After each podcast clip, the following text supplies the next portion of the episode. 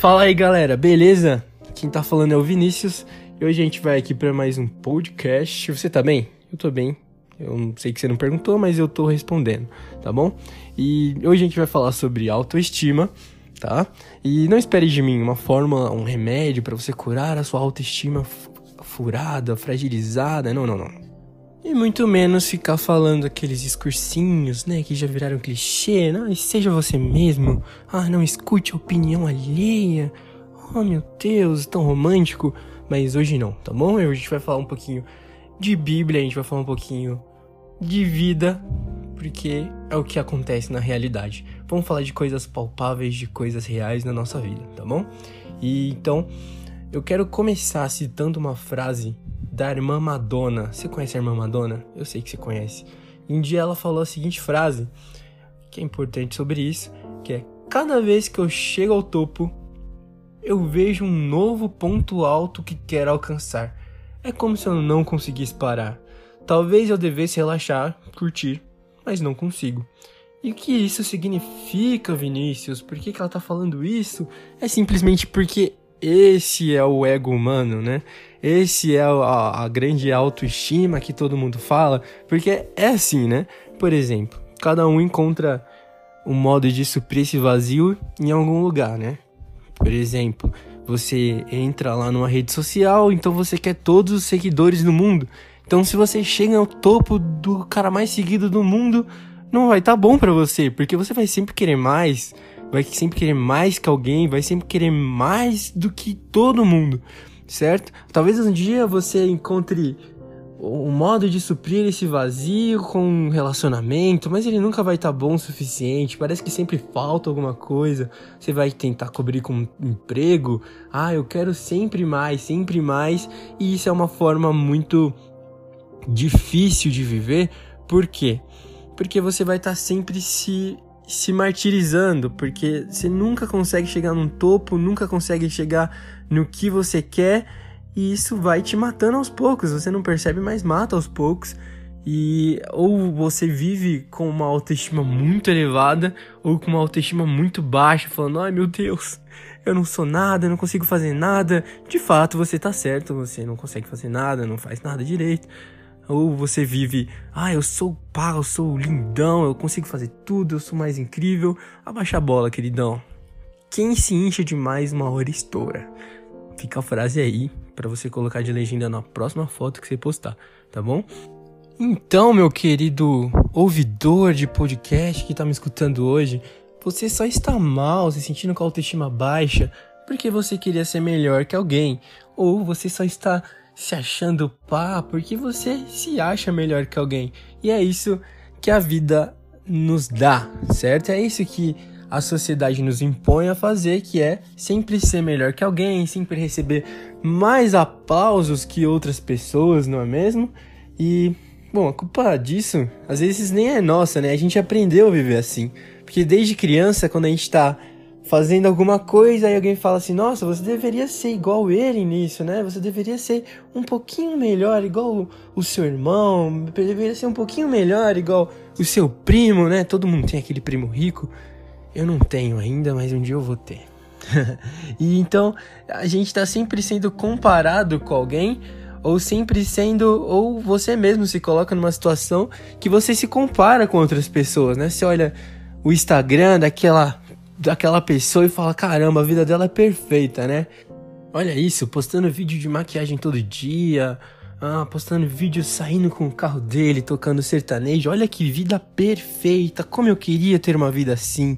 E isso, é óbvio, só vai gerar em você a baixa autoestima que vai querer ser igual ou maior que essa pessoa.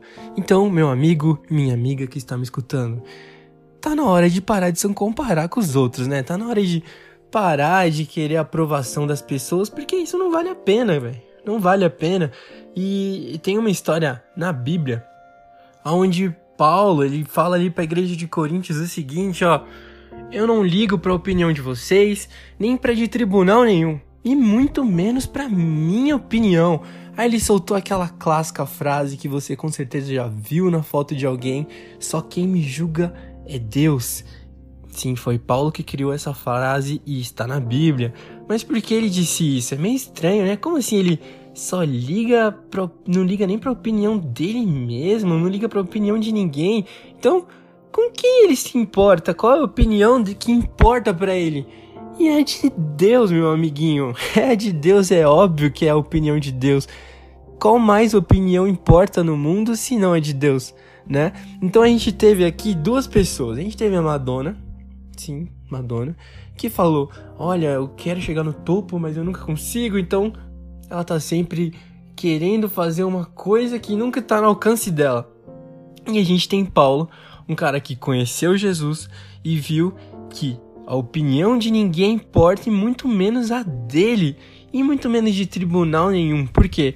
Porque a opinião de Deus já vale para tudo na nossa vida. Então, por que a gente vai viver se julgando, vai viver se martirizando, se a opinião de quem importa a gente não leva em conta?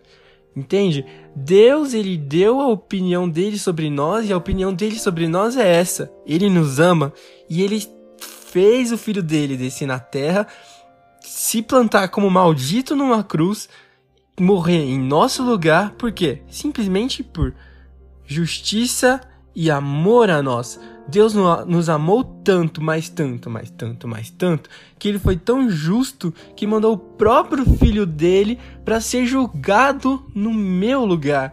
Ou seja, quando Paulo fala assim, eu não me importo com a opinião de vocês, nem de um tribunal, quer dizer que ele entendeu que o tribunal verdadeiro já foi ao o tribunal que era para ele ser julgado, ele não foi julgado e nem foi condenado. Você entende? todos nós estávamos condenados a uma sentença de morte e nós éramos pra gente, era pra gente morrer, porque o pecado, o preço do pecado é esse. E vai dizer que você não peca, todo mundo peca, cara. E daí então a sociedade impõe esse peso a todos nós que nós temos que ser um melhores que os outros e que a gente tem que se duelar e ficar vivendo, se gladiando numa eterna competição. Mas é incrível como a Bíblia é extremamente atual quando ela diz o seguinte: olha, não se amolde aos padrões desse mundo. Mude a forma que você pensa e viva metanoia, o que? Mudança de mente. Porque, cara, é muito difícil você deixar a, a essa velha opinião, esse modo de vida, de viver que quer sempre ser melhor ou tá sempre mais para baixo. É como se a gente todo dia entrasse num julgamento, né? A gente vai um julgamento, às vezes a gente sai vencedor, então a gente sai com autoestima alta lá no talo, e às vezes a gente sai perdedor, então a gente fica mais triste no dia. Mas Deus diz, a Bíblia diz, ó, não se amolde aos padrões desse mundo. Viva a metanoia, muda essa forma de pensar, porque não é essa a humildade que Deus tem para você. Deus ele busca pessoas humildes de coração. E o que seria essa humildade de coração? É entender que você tem que se deixar para trás, deixar o velho homem, deixar a antiga vida para trás e viver uma nova vida em Cristo uma nova vida em Cristo, onde todas as coisas são mudadas dentro de nós.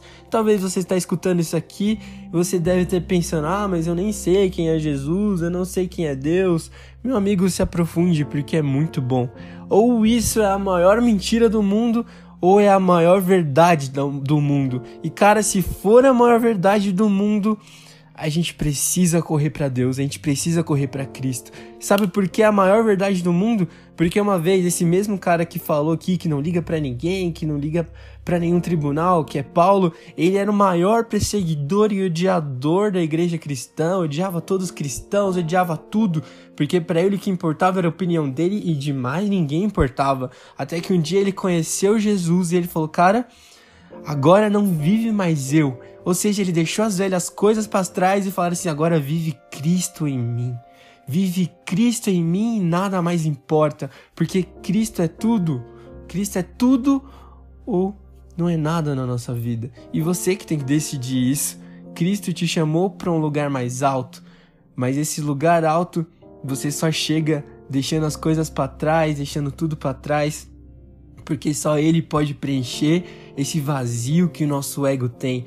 Sabe? O nosso ego tá sempre tentando chamar atenção, querendo elogio, querendo se inflar, querendo, sabe? Querendo toda a nossa atenção. Mas quando Cristo entra, no nosso nosso ser, no nosso o nosso ego, ele vira só mais um apetrecho, sabe? Só mais um uma coisinha que tem dentro de nós e aí não não vai mais importar a opinião de ninguém, cara, porque a opinião de Cristo já basta para nós. E ele nos ama e já a opinião de de Deus já basta para nós. E ele diz que nós não somos mais condenados à morte. Nós recebemos o privilégio de sermos salvos por Jesus quando ele foi crucificado e morreu por nós. Entende?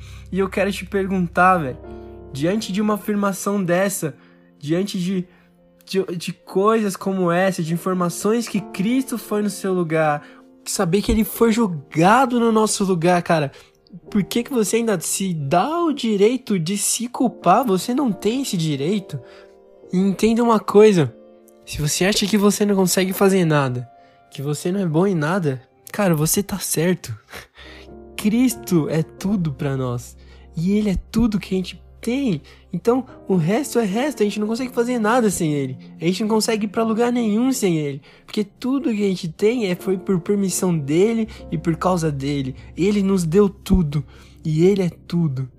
Mas é isso, nosso ego, ele não vai mais doer quando a gente se deixar para trás, esquecer o nosso próprio estilo de vida e aí sim a gente vai poder talvez um dia falar igual Paulo, né? Eu não ligo para a opinião de vocês e muito menos para minha opinião.